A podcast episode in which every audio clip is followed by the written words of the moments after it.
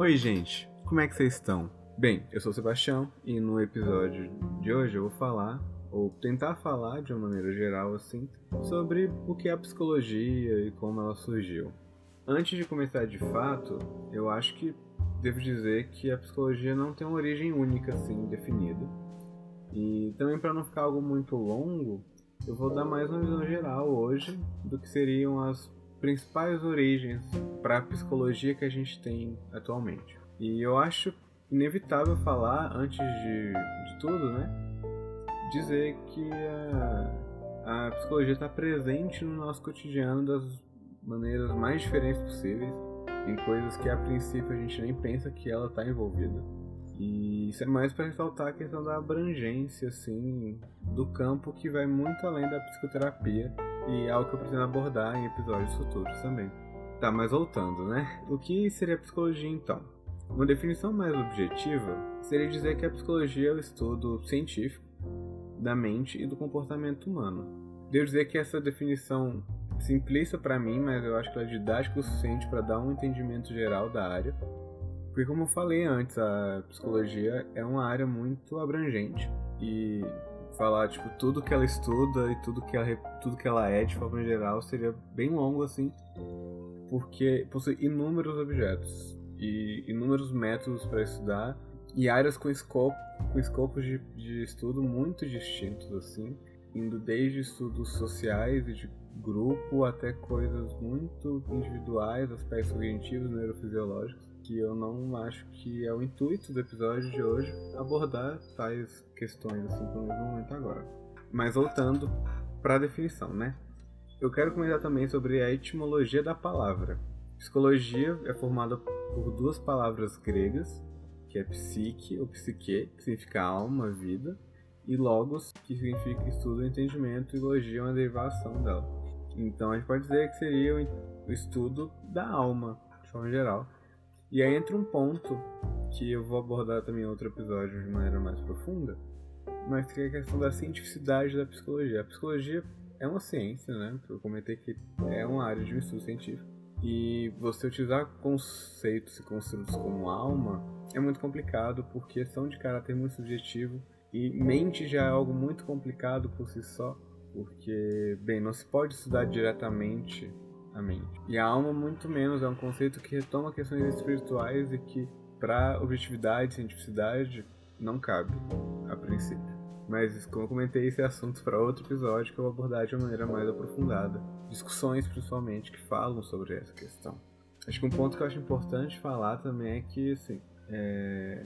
tem essa questão da objetividade e subjetividade como um todo, perpassa a questão da cientificidade da psicologia, né? Como que ela pode ser uma ciência se ela trata de questões subjetivas como a alma humana, a mente humana e, a, e áreas como psicanálise ou outras abordagens psicológicas que não são estritamente científicas, pelo menos no modelo e segundo parâmetros, conceitos e concepções de ciência que a gente tem hoje em dia. Isso é muito complicado, é um debate que pessoas que debatem sobre isso têm um viés muito claro e no final das contas é uma discussão que para mim atualmente não tem conclusão. Mas ambos ambos os lados, ao meu ver, têm pontos válidos nessa questão.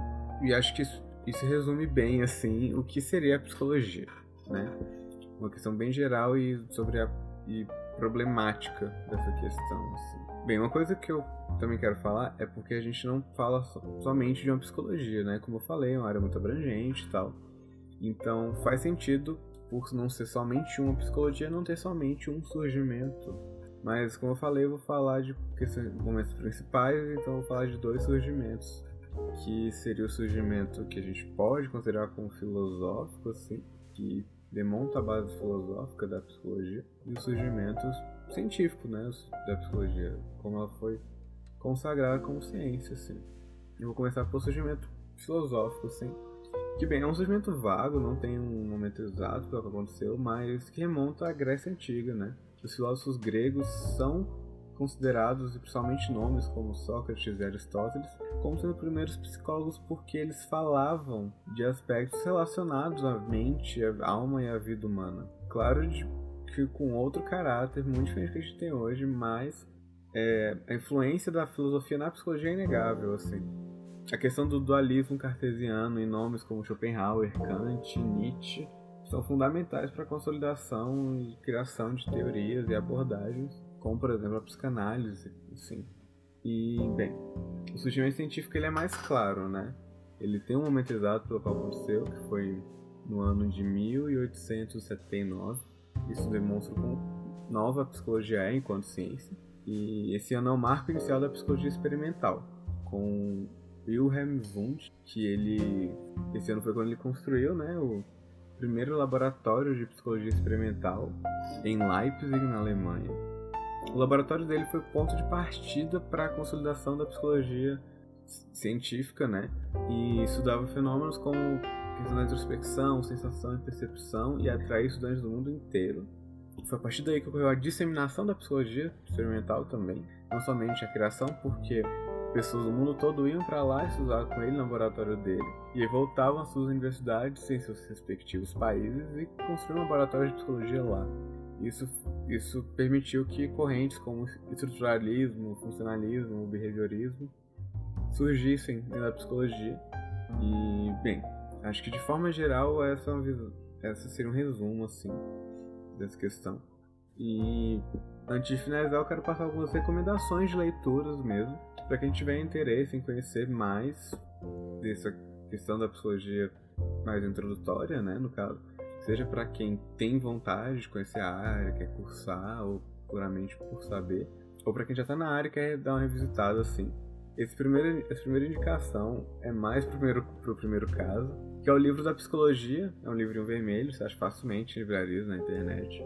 E é um bom ponto de partida porque ele traz vários nomes, incluindo de, é, de influências, de pessoas que foram influentes para psicologia, mas não necessariamente psicólogos.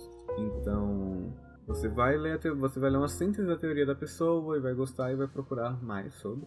E para quem quer um estudo mais aprofundado, sim, mas ainda assim introduzido à psicologia, seria a indicação o livro Psicologias, uma introdução ao estudo da psicologia da Anna Bock e da história da psicologia em si. Tem o História da Psicologia Moderna, do Schutz Schutz, e também tem um de História da Psicologia Brasileira que eu não lembro o nome.